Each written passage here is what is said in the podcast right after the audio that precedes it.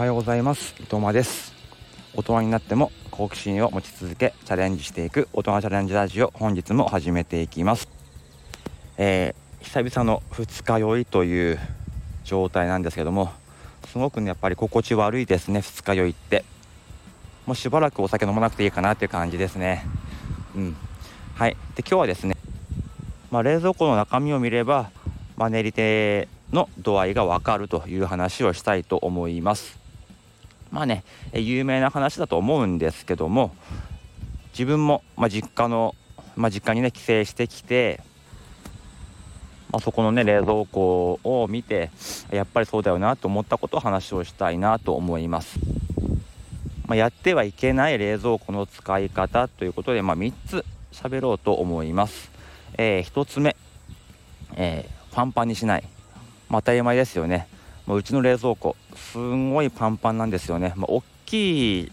ですけどそれに見合うぐらいのものがバンバン詰まってる、まあ、詰まってることで起こることが、まあ、全てこの後続く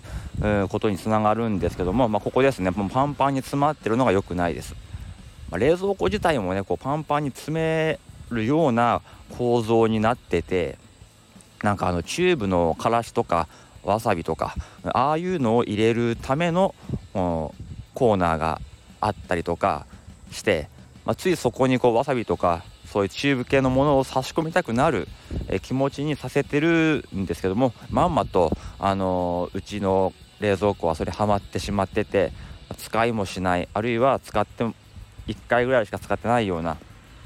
開けかけのチューブがもうびっしり、えー、入っていました、えー、2つ目。えー、別容器に入れないですね。別容器に入れない。例えばあ筋子とか塩辛とかありますよね。あれを、まあ、見栄えがいいからということで、まあ、ちっちゃい小鉢に移し替えてなんかこう蓋をして入れとく。そうするとこう、まあ、食べる時はねポンとこう出せばあのすぐ食べれるし食卓にね置く時もちょっと見栄えはいい感じはしますよね。そのまあ、スーパーで売ってるままあの発泡スチロールのままボンと出したりするよりは見栄えがいいんですけども、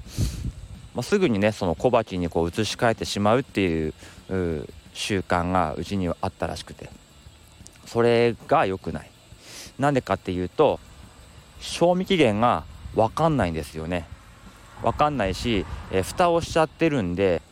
もう中身が何だか分からない。そんなのがたくさんあるとどれがどれどれにどれが入ってていつ移し替えたのか。そういうのがもう分かってないんですよね。だからそのそれを詰めた母親が今家をね開けてるので残された家族はその中身が何が入ってていつのものなのかってことは分かってないんですよ。でもなんかこう小鉢にこう入ってるから食べられるような錯覚ってことで正直ね1週間ぐらい前の筋子があってさらにそこに筋子があることを分かってなかったのか今日今日が賞味期限の筋子パックに入ったままのものがあったんですね。パックのものが今日賞味期限ってことはその小鉢に入ってる前から小鉢に入ってる筋子っていつのなんだろうってことでもう正直ね子供には食べさせられないですよね。僕も食べてないです。怖くて。うん。ってことで何でもかんでも見栄えがいいからと思ってあの小鉢に移し替えたりその収納ね、えー、タッパとかに入れまくるのも良くないということですね。であのさっきね3つって言いましたけど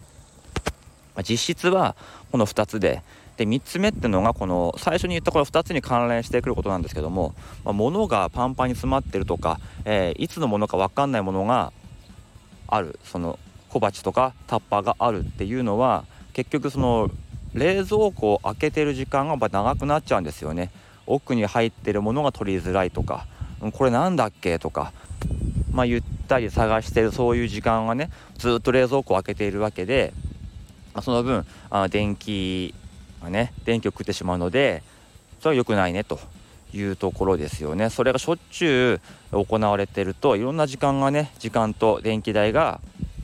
無駄になってしまう。あとはその小鉢とかタッパーを、え洗う手間ですね。見栄えがいいからってことでまああれやこれやをすぐに開けてタッパーとか小鉢に入れてると、まあ、その分ね洗い物も増えますよね。